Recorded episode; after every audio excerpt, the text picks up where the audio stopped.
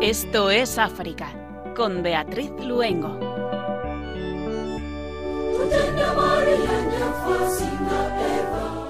Muy buenas tardes a nuestros queridos oyentes de Radio María. Cuando son las 8 de la tarde, las 7 en las Islas Canarias, nos vamos muy cerquita de nuestras queridas islas para, como cada 15 días, acercarnos a través de nuestra fe y de la mano de María a ese maravilloso continente que es África. Atravesando desiertos es el título de nuestro programa de hoy y nos gustaría invitar especialmente a los peques y los jóvenes de la casa a que nos acompañen. Enseguida les vamos a contar por qué. Les saludamos desde nuestros estudios centrales, Germán García en el control de sonido y Beatriz Luengo quien les habla.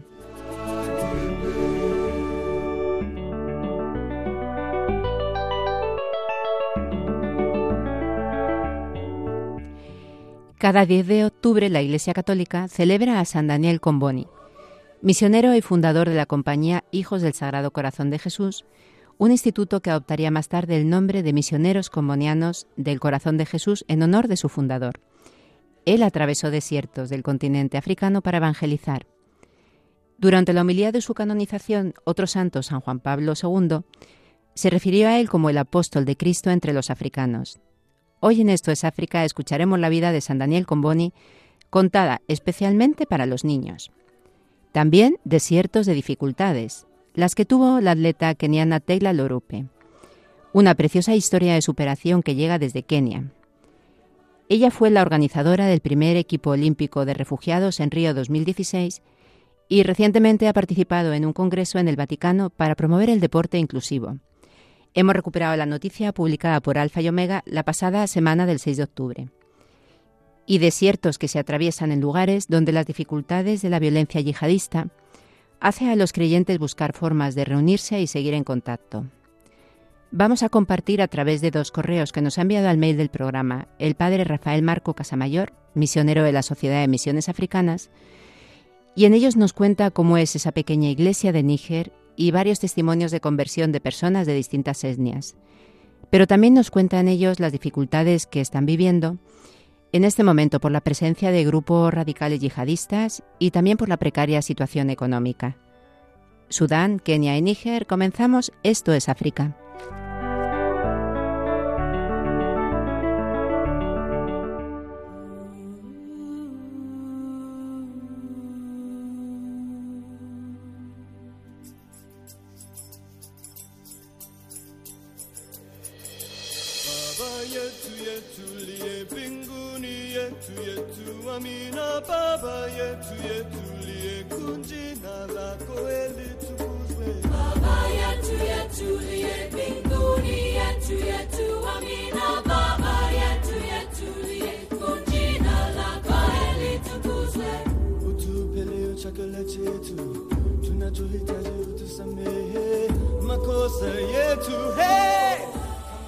Senegal. Se vive la convivencia entre religiones a partir de la vida cotidiana. Trabajamos para promover el espíritu de diálogo, ha dicho Monseñor Paul Abel Mamba, obispo de Tambacunda y vicepresidente de la Conferencia Episcopal de Senegal, Mauritania, Cabo Verde y Guinea-Bissau, en Roma para la visita ad Limina. En la entrevista concedida a la agencia Fides, Monseñor Mamba subraya la importancia de las relaciones cotidianas para permitir la convivencia pacífica entre personas de distintas confesiones. Senegal es un país con una gran mayoría islámica, afirma. Trabajamos para promover el espíritu de diálogo en la vida cotidiana que compartimos con nuestros hermanos de la fe islámica. No es raro que haya familias en las que coexisten diferentes confesiones, miembros de la fe tradicional junto a musulmanes y cristianos.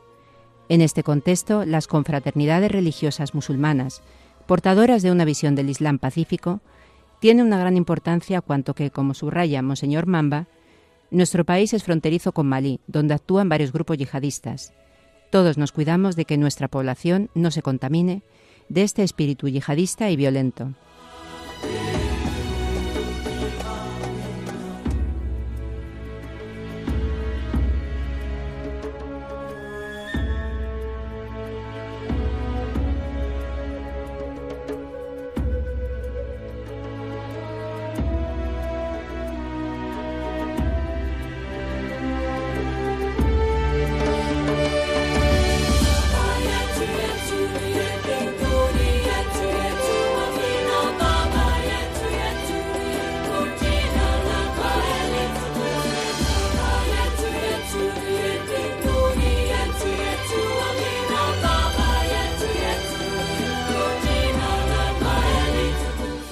Etiopía. Conversaciones de paz para detener la guerra en Tigray aplazadas a fecha por definir.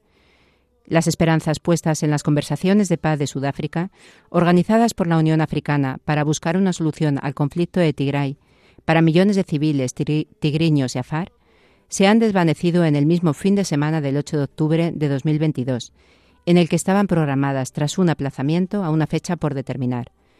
Las razones podrían estar relacionadas con cuestiones logísticas y la falta de consulta previa a los participantes. Según muchos analistas, las conversaciones de paz son objetivamente difíciles dada la intensidad del conflicto.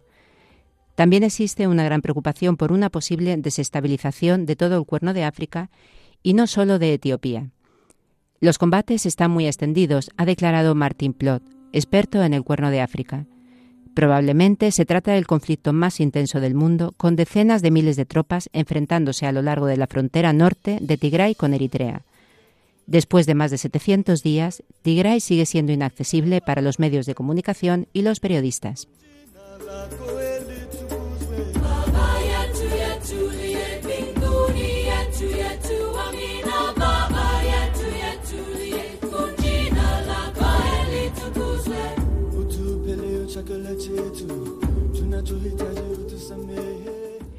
Uganda. Los progresos de los últimos diez años podrían disiparse por las consecuencias de la pandemia y la guerra en Ucrania, dicen los obispos.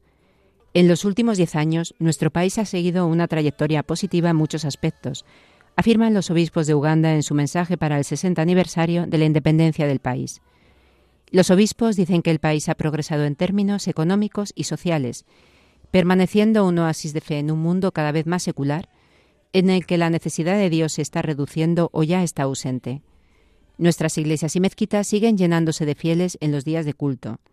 Los diferentes credos pueden expresarse públicamente sin temor a represalias o persecuciones, subrayan. Por eso damos gracias a Dios y seguimos rezando para que esta nación siga siendo la estrella que brilla en la cima de una colina cada vez más secularizada pero debido al impacto de la pandemia de COVID-19 y a la trágica guerra de Rusia con Ucrania, la economía parece estar en caída libre, señalan los obispos. Muchos negocios están paralizados, los precios de los productos de primera calidad se disparan, los precios de los carburantes ahogan a todos los sectores de la economía y son tiempos realmente inciertos para nuestro país. Con una economía en crisis aumentan la inseguridad, los robos y la corrupción.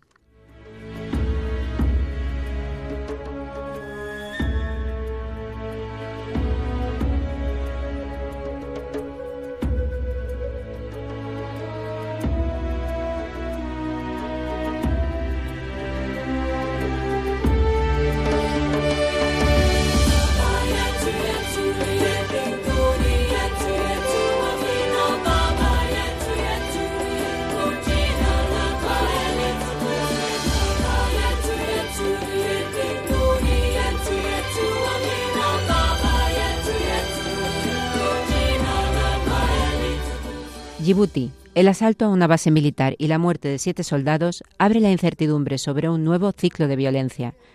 El ataque se produjo a la base de Garaptisan, en el norte de Djibouti, en la madrugada del viernes 7 de octubre. En un comunicado, el Ministerio de Defensa ha culpado al Frente para la Restauración de la Unidad y la Democracia, FRUT en siglas, del asalto calificándolo de grupo terrorista. Por su parte, el FRUD afirma haber atacado la base militar en respuesta al ataque sufrido por los combatientes del frente a primera hora por parte del ejército de Djibouti, a unos 15 kilómetros del campamento militar. Fundado en agosto de 1991, el FRUD pretende representar las reivindicaciones de la población afar, que afirma estar marginada tras el sistema de poder de Djibouti. Tras altibajos en abril de 2001, el FRUD firmó un acuerdo de paz con el gobierno pero una ala minoritaria rechazó los acuerdos y ha continuado la lucha armada, sin llevar a cabo ninguna acción importante durante años. Cabe preguntarse si el asalto del 7 de octubre seguirá siendo un episodio aislado o marca el inicio de un nuevo ciclo de violencia.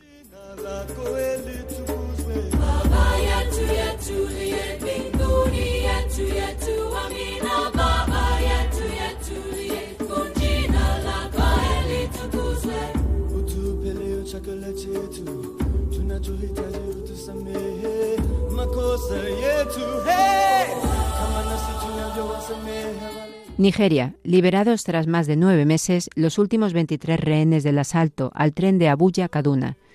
Así lo han afirmado las autoridades nigerianas, según las cuales los rehenes fueron liberados el 5 de octubre gracias a una operación militar no especificada.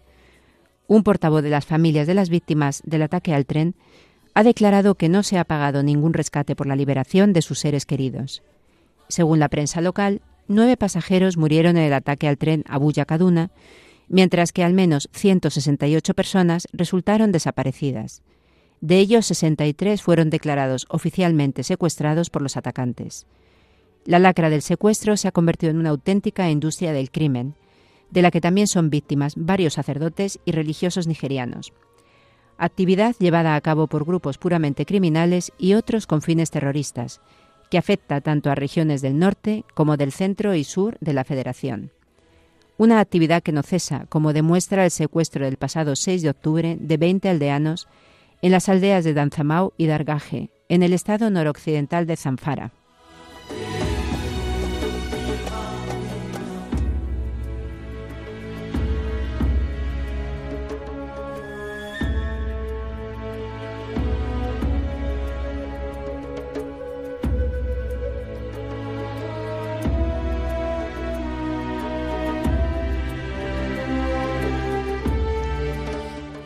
Burkina Faso. Nuestra respuesta al Kalashnikov es la oración.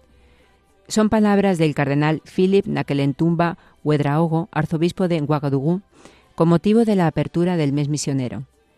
¿Cómo testimoniar el amor y la misericordia de Dios frente al terrorismo asesino que hunde en la desesperación la vida cotidiana de hombres y mujeres que son víctimas, directas o colaterales, de esta violencia injusta e inútil? se pregunta el cardenal. Nuestra respuesta al Kalashnikov es la oración. Esto significa que debemos intensificar nuestra oración en este mes de octubre por la paz en nuestro país y en todo el mundo. La intervención del cardenal Guedraogo se produce en el contexto del golpe de Estado que ha derrocado a la Junta Militar dirigida por el teniente coronel Paul Henry Sandaogo Damiba, que ha abandonado Burkina Faso gracias a la mediación llevada a cabo por líderes religiosos. En esta situación, el cardenal Huedraogo recuerda que, frente a los desafíos del, del, terrorismo y de la inestabilidad política, la Iglesia, estrechamente ligada al mundo y a su historia, no puede dejar de ser signo y testimonio de solidaridad promoviendo un mundo de amor y fraternidad.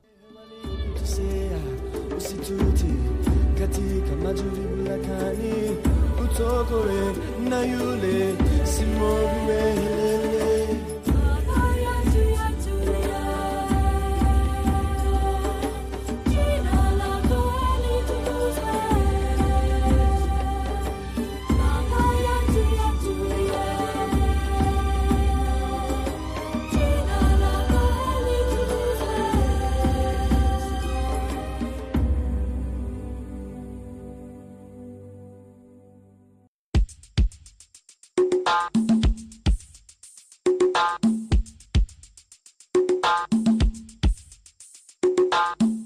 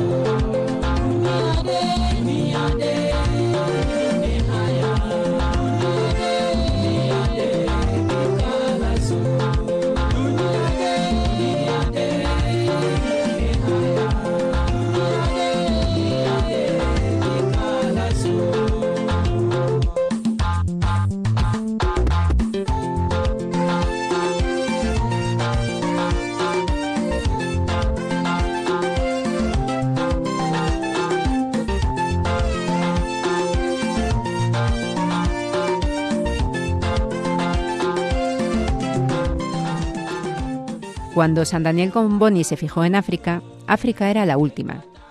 Así cuenta Religión en Libertad en una edición de 2020 titulado Las Misiones, puente para divulgar culturas y ciencias, el ejemplo de los misioneros combonianos, cómo fueron los inicios de San Daniel Comboni en África. Y como decíamos al inicio del programa, el pasado 10 de octubre, la familia comboniana, tanto religiosos, religiosas y laicos, celebraban la festividad de este santo. Cuenta el artículo que antes de Comboni en el siglo XIX, las misiones en todo el continente eran diez, casi todas en las costas africanas, no en el interior. Los sacerdotes católicos 168, la mayoría en la costa mediterránea. Y en África, el África subsahariana contaba entonces solo con 25 sacerdotes en las dos Guineas, 10 en las posiciones inglesas y 5 en Abisinia.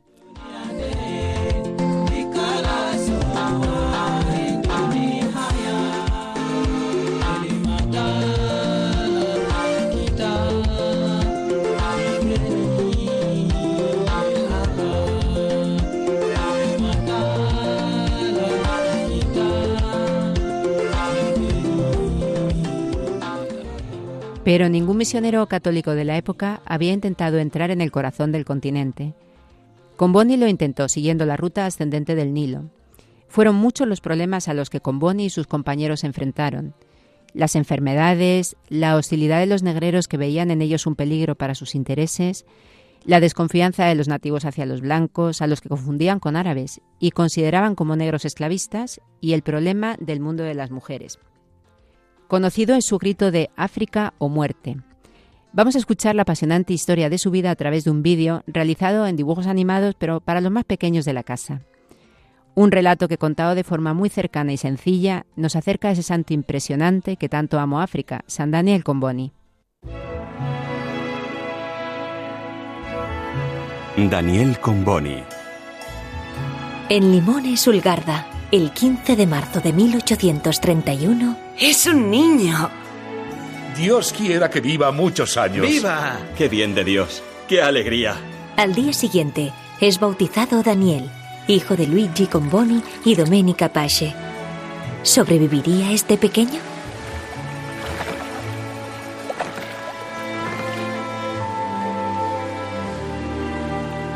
Lo echaremos de menos, Vigilio.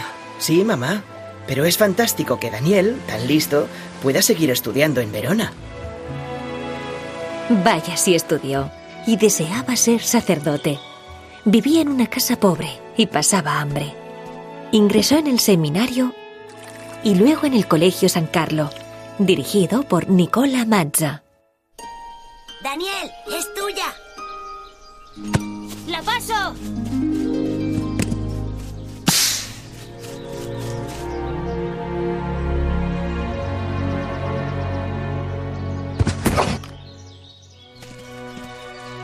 No puedo apoyar esta reacción, Daniel.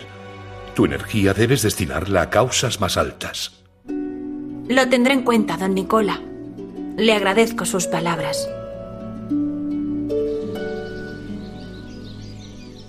¿Con qué afición lees, Daniel? ¿De qué trata? De los mártires del Japón. Qué fe tan grande la suya. También yo quisiera ofrecer mi vida por el anuncio del Evangelio. Esta sí que es una causa que merece la pena. El padre Mazza mandó a África a Angelo Vinco, primer misionero explorador, y a su regreso... Tus cartas nos han seducido, Vinco. Yo tengo a África en el corazón y en la mente. Si vierais cómo se destruyen millares de familias por culpa del terrible negocio de la esclavitud. Es ordenado sacerdote en diciembre de 1854. Se había ofrecido para enfrentarse con una terrible epidemia de cólera.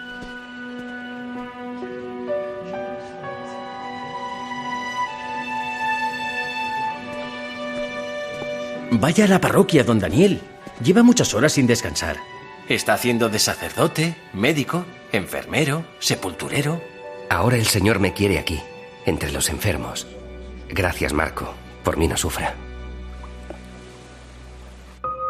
Hemos tenido ocho hijos.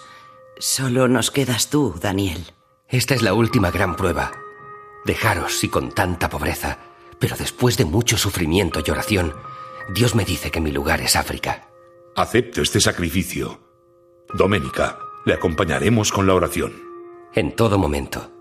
Y siempre sabréis de mí por las cartas que os escribiré con tanto cariño. A mediados de 1857, Mazza envía una expedición de cinco misioneros a África encabezada por Juan Beltrame. Cómo deseaba romper amarras, aunque en mi corazón llevo a mis ancianos padres. Es un largo viaje, pero haremos escala en Tierra Santa. Me impresiona conocer la tierra de Jesús.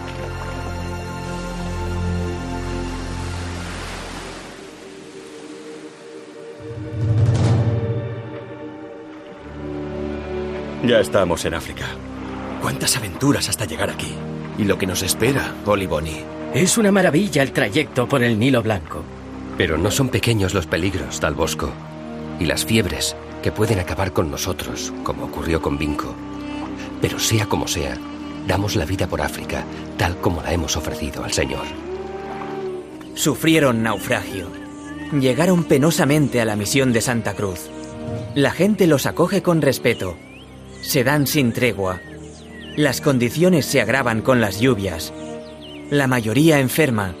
Olivoni está muy grave. Solo unas semanas aquí y voy a morir. Pero estoy contento en manos de Dios. Continuad la obra comenzada. Sí, Francisco. Como nos has dicho, aunque quede uno solo, seguiremos.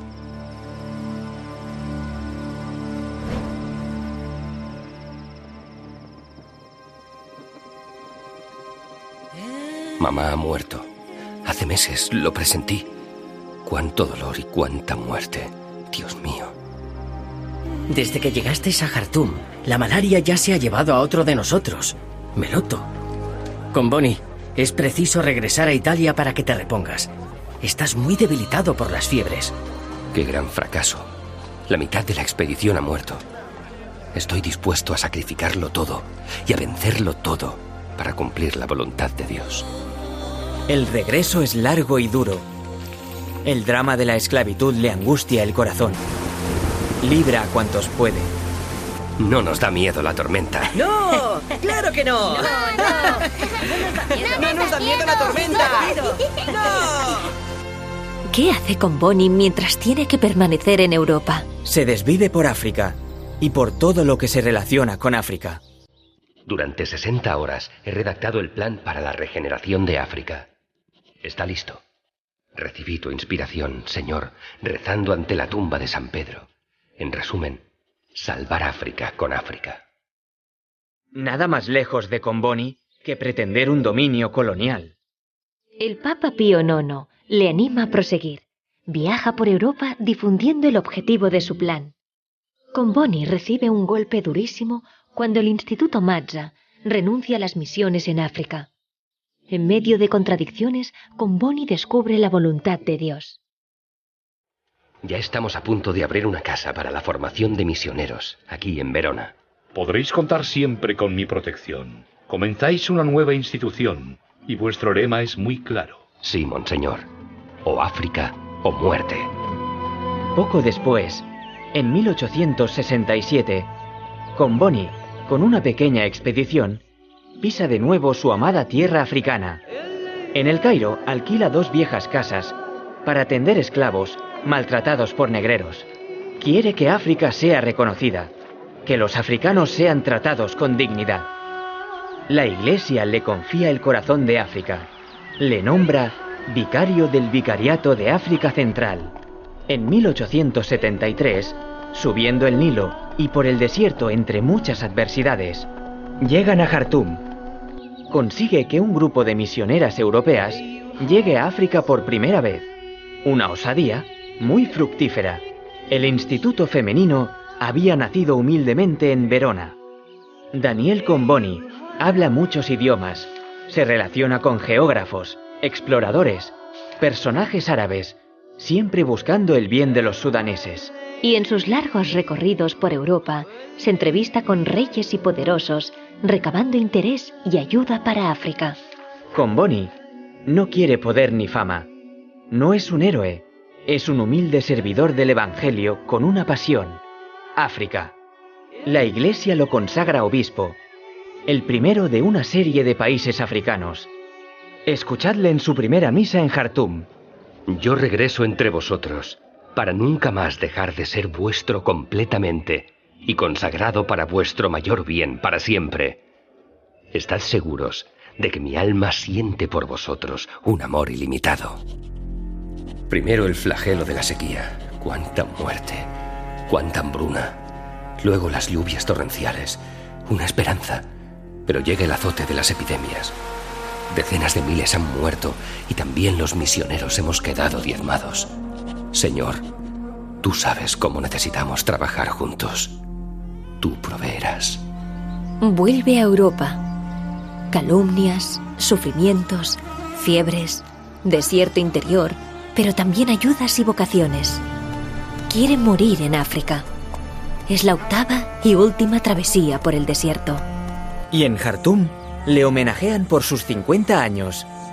Visita el Obeid. Allí se educan más de 100 niños y niñas. Realiza una expedición a los montes Nuba, donde sus habitantes muy pobres y perseguidos se abren al Evangelio. La perla de su vicariato es Malves, una comunidad cristiana ferviente que dirige un sacerdote africano. La colonia agrícola sigue adelante y cada día las 30 familias rezan en común en la iglesia. Las cruces no me han faltado. Me siento feliz de sufrir por ti, Señor Jesús, y por los más abandonados. Aunque yo muera, la obra no morirá.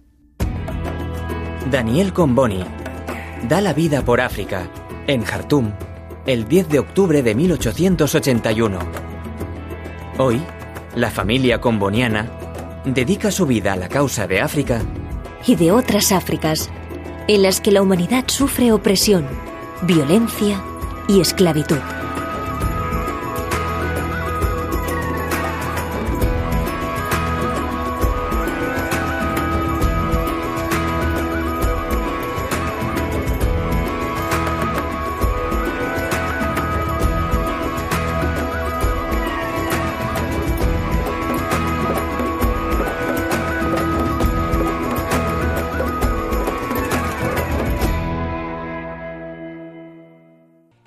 Recordamos a nuestros oyentes que están escuchando Esto es África y que acabamos de escuchar un precioso corto sobre la vida de San Daniel Comboni, contado para los, los más pequeños de la casa, para los niños.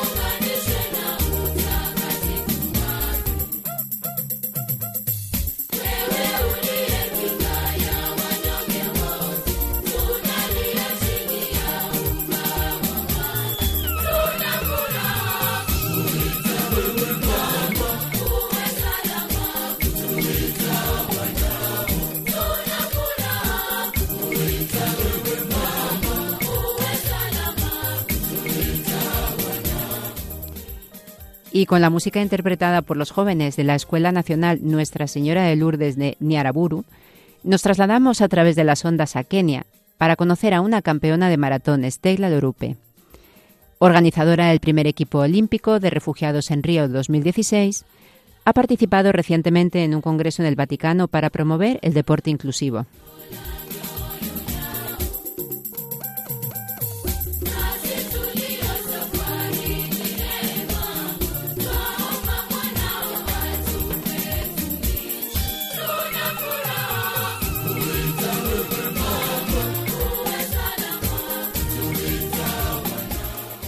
Su historia es una gran historia de superación. Ganó su primera maratón con solo 19 años y su carrera se disparó como atleta entre los años 90 y 2000.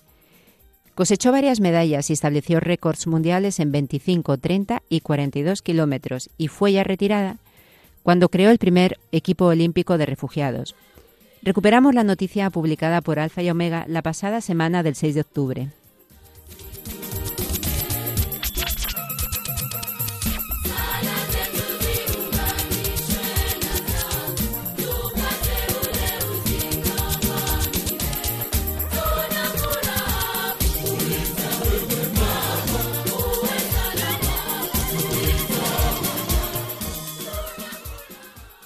A los siete años, Tegla Loroupe, nacida en Kenia en 1973, se dio cuenta de que corría mucho más rápido que los demás. Desde su casa, una chabola que compartía con su familia polígama, su padre y sus cuatro esposas y 24 hermanos, hasta el colegio más cercano, había exactamente 10 kilómetros. De lunes a viernes atravesaba la sabana keniana, descalza, forzando sus piernecitas al máximo, y al poco rato ya sabía que había dejado atrás a sus compañeros. Una carrera de fondo que también ganaba por las tardes. Correr pronto se convirtió en una vía de escape que acabó transformando para siempre su vida.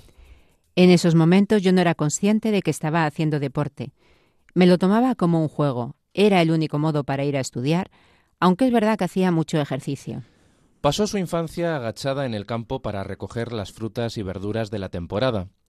El resto del tiempo cuidaba a sus hermanos menores, pero ella quería competir.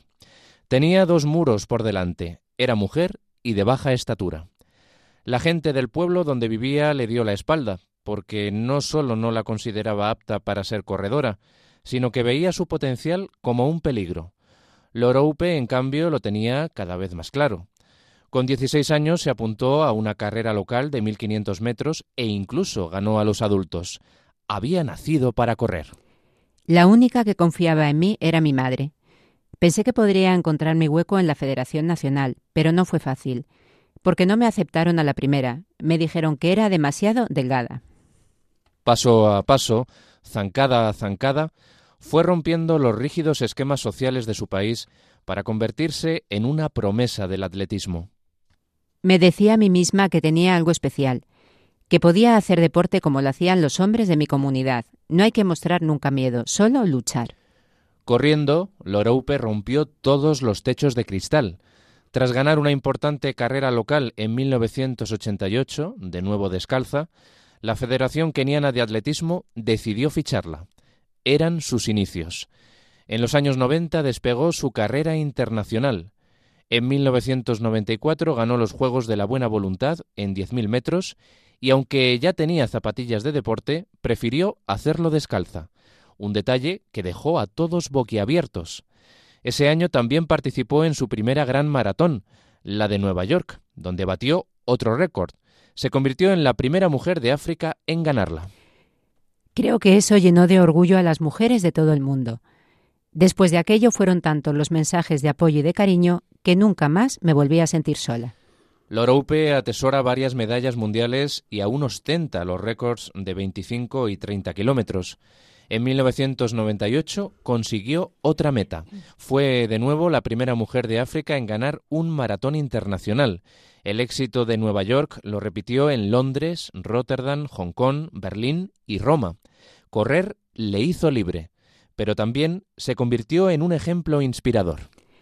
Las niñas en mi país apenas recibimos apoyo si queremos dedicarnos al deporte.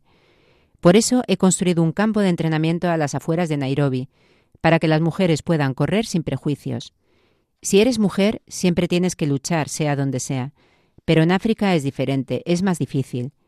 Sé bien que es no contar con ninguna oportunidad, por eso quiero dar oportunidades a las niñas con más obstáculos para lograr sus sueños.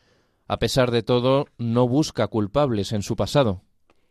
No señalo con el dedo a nadie y tampoco me avergüenzo de mis orígenes, al revés, han forjado en mí un gran espíritu de sacrificio. Loroupe sabe que la educación lo es todo. Por eso se ha preocupado de que ninguna niña tenga que volver a dejarse la piel de los pies en el terreno hasta llegar al colegio, sosteniendo la formación escolar en las aldeas más remotas. Siempre empieza su historia contando que nació en una zona de Kenia en conflicto. Su familia echó raíces en la aldea de Capsait, a unos 600 kilómetros al norte de Nairobi, un área enrocada durante años en el conflicto étnico-político. Vivir de cerca la violencia ha forjado su carácter de activista por la paz. En 2003 creó la Fundación por la Paz Tegla Loroupe, que organiza carreras entre tribus rivales o comunidades locales enfrentadas en territorios fronterizos y con la que se ganó el respeto internacional, llegando incluso a ser nombrada embajadora del deporte por la ONU. La gente no se pelea solo porque no se guste. Esos son solo estereotipos. La culpable es la falta de recursos. Loroupe fue quien organizó el primer equipo de refugiados de unos Juegos Olímpicos. En Río 2016, diez deportistas refugiados desfilaron bajo la bandera olímpica. No olvido mis orígenes muy pobres. Sé lo duro que es no tener nada, ninguna oportunidad. Además, ser inmigrante es visto como algo negativo. Los refugiados cargan con un tremendo estigma únicamente por haber tenido que huir de su país. Olvidamos que no son criminales, ellos dejan todo atrás y se quedan sin nada. Es gente que atraviesa desiertos y océanos para tener una vida mejor. Dentro de cada refugiado hay una historia de superación, como en los deportistas. Este gran gesto para hacer añicos los prejuicios ante los migrantes le valió la nominación de Persona del Año en Naciones Unidas. Su testimonio fue escuchado en el Vaticano durante el Congreso Internacional Deporte para Todos, organizado los pasados 29 y 30 de septiembre por el Dicasterio para los laicos, la familia y la vida, junto con el Dicasterio para la Cultura y la Educación, y con la colaboración de la Fundación Juan Pablo II para el Deporte. En la cita participaron también el presidente del Comité Paralímpico Internacional, Andrew Parsons, el presidente del Comité Olímpico Internacional, Thomas Bach, y el presidente de ACNUR, Filippo Grandi, y contó con la presencia de organismos como Caritas o la UNESCO.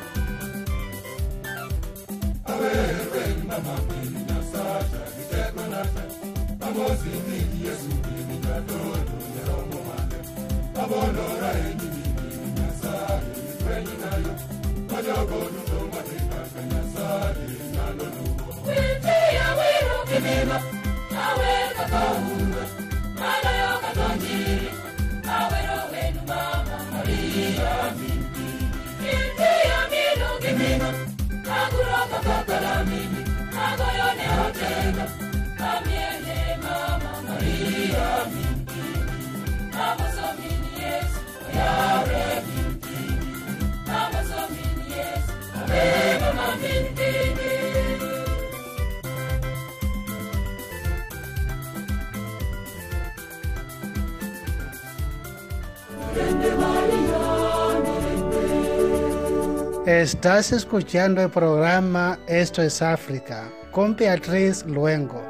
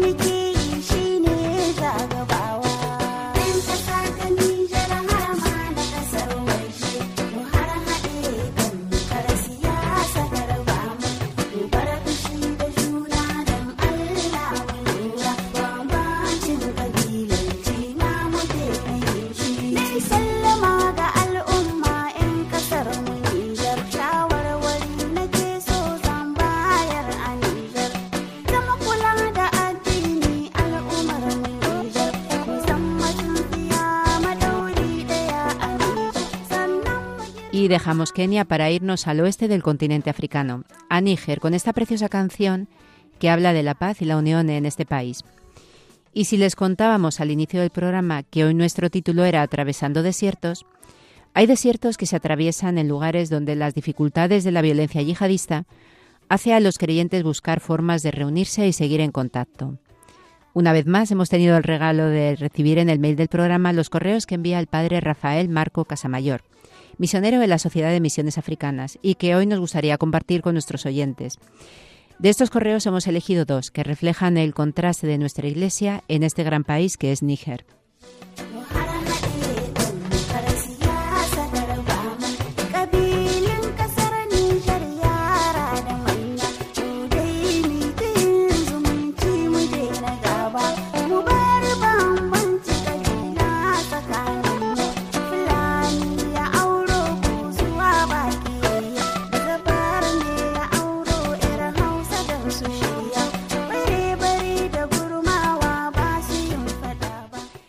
El primero de estos correos, contado por Pedro Calasanz, nos hace un esbozo de la Iglesia en Níger cuando se encuentra cerca de empezar una asamblea diocesana anual. Una asamblea en la que estarán representados pueblos muy diversos de este país, Hausa, Songhai, Tuareg, Gurma. Una iglesia muy pequeña, joven y diversa, pero con una gran vitalidad. Pero también una iglesia en un momento complicado y difícil, como nos cuenta el padre Rafael. Él nos escribe así en su mail que titula Rebaño disperso. Ya sabéis que desde hace poco más de 10 años vivimos en el Sahel una situación delicada por la presencia de movimientos radicales próximos a Al-Qaeda que han creado una gran inseguridad y miedo en toda la zona. Actualmente en Níger hay varios cientos de miles de personas desplazadas que han tenido que dejar sus casas, campos y pueblos para refugiarse en las barriadas de varias ciudades. Ha hecho su aparición el miedo y la desconfianza en la sociedad y os podéis imaginar la incertidumbre de las pequeñas comunidades cristianas en un país musulmán. Nosotros, misioneros, occidentales, no podemos salir de las poblaciones en las que residimos sin ir acompañados por una escolta de varios policías armados y faros intermitentes en sus coches. Os podéis imaginar la discreción. Es lo que de alguna manera quiero reflejar en el testimonio que os mando que protagonizan Sanni, Pierre y comunidades que iniciaron su andadura y que hoy no sabemos de ellas. Recordadlas en vuestra oración. Un abrazo fuerte.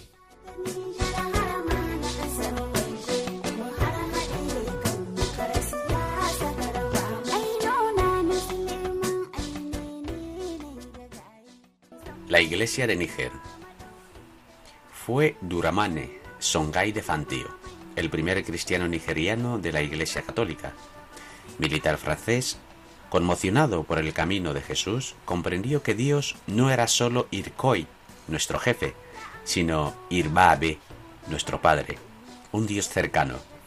Bautizado en Navidad de 1929, siente una fuerza interior que le mueve y que comparte con los suyos la fe que le habita. A partir de los años 1950, que nace la comunidad cristiana de Gurol, los pueblos de toda una región.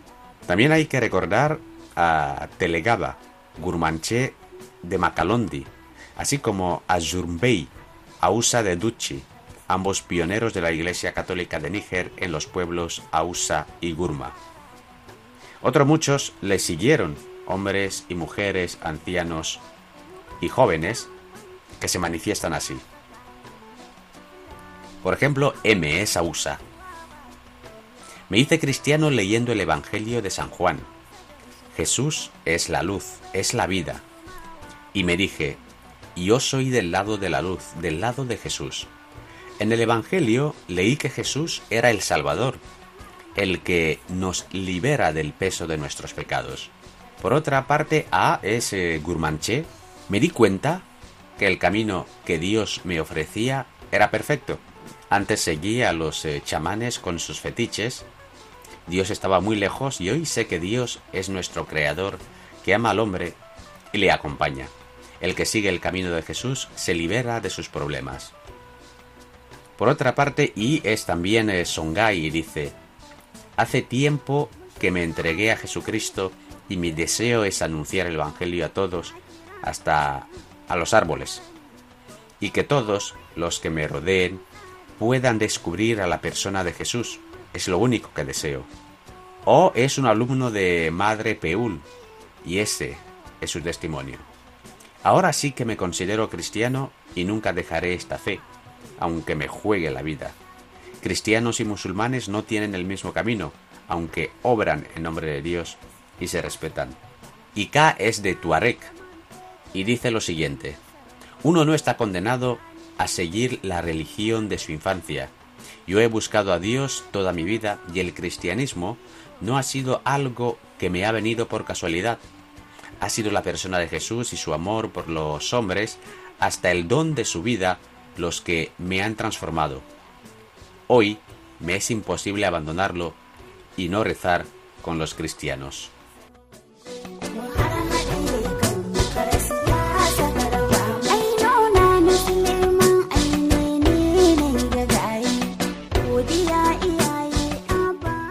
Me dicen que no puedo salir a los pueblos por cuestión de seguridad, que no puedo ir a visitar las comunidades cristianas dispersas por ahí, que ni siquiera conozco ni sé cuántas son, que iniciaron su andadura hace unos años y que llevan varios abandonadas.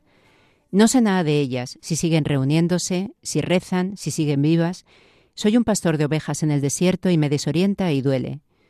El año pasado René, el seminarista que me acompañaba, estuvo en contacto con algunas de ellas, pero me pareció que iba con cierto reparo y pensé que no debía presionarlo y se quedaron aisladas. Entonces me vino a la memoria la persona de Sani. Podría ponerme en contacto con él. Sani es un hombre muy especial.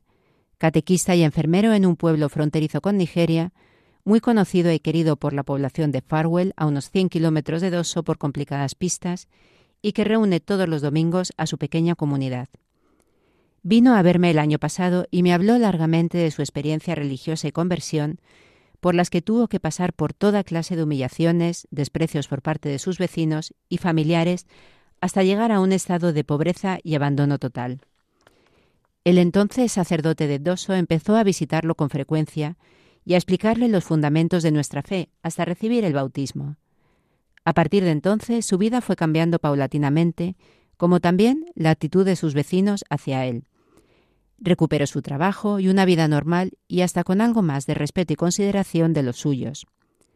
Hoy parece ser una persona muy querida y apreciada en el pueblo. Su condición de enfermero y su espíritu de servicio le ayudan a ello. Le sugerí que viniese a verme porque teníamos cosas de qué hablar. No se lo pensó dos veces. Encantado de la vida, pero quiero que Pierre esté presente. Pierre es otro converso de Agadez, del que os hablé en otra ocasión que puso a su hija el nombre de Nuria, la luz, en recuerdo de una hermanita de Jesús española. Dos fenómenos de la gracia de Dios que puso a prueba como a Job, que sufrieron lo indecible por el desprecio y la marginación de sus congéneres y que hoy nos dejan un testimonio de paz y bondad. ¿Qué podemos hacer en esta situación? ¿Qué apoyo podemos prestar a estas comunidades? Les pregunto.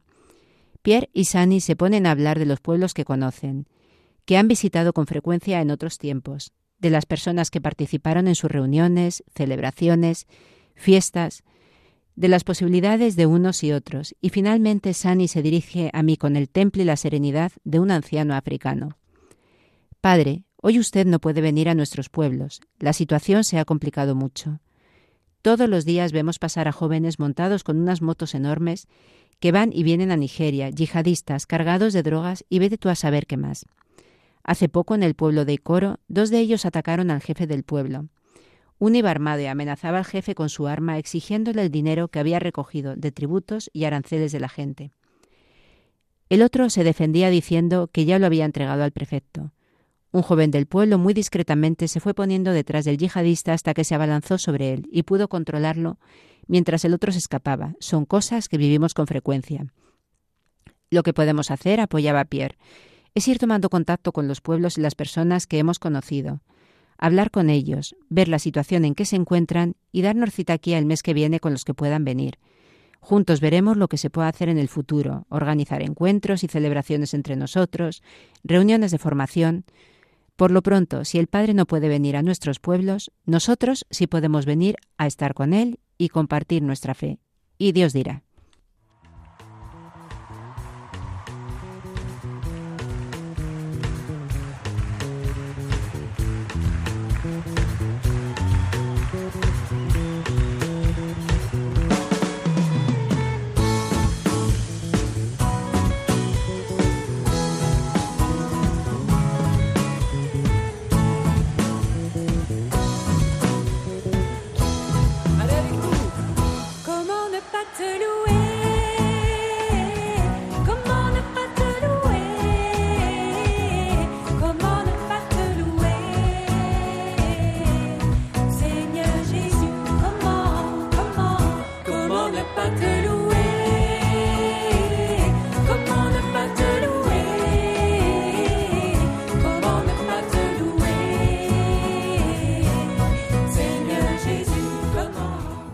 Poniendo en oración y en el corazón de nuestra Madre a estas comunidades de hermanos, en la fe que están atravesando estos momentos de dificultad y persecución, como nos lo pide el Padre Rafael Marco Casamayor, llegamos al final del programa.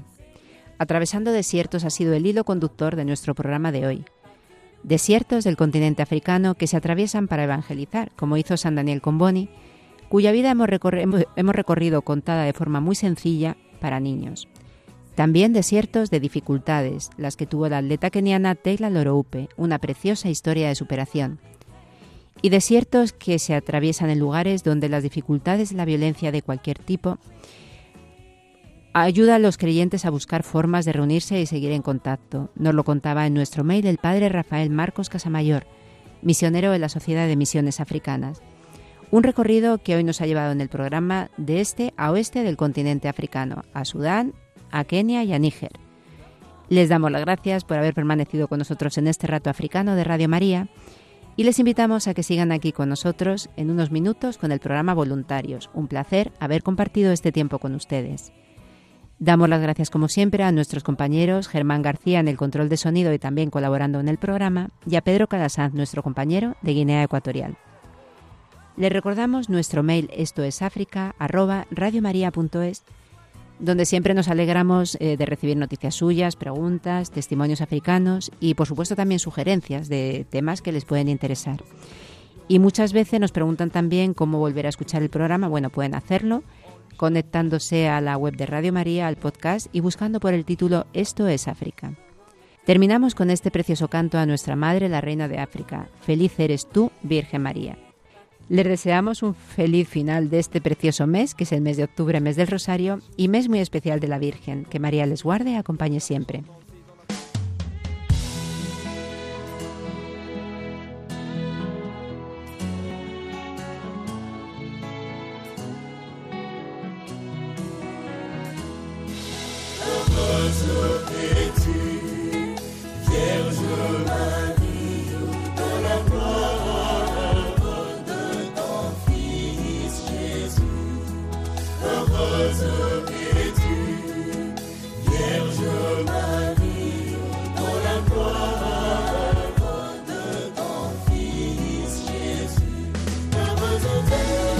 in my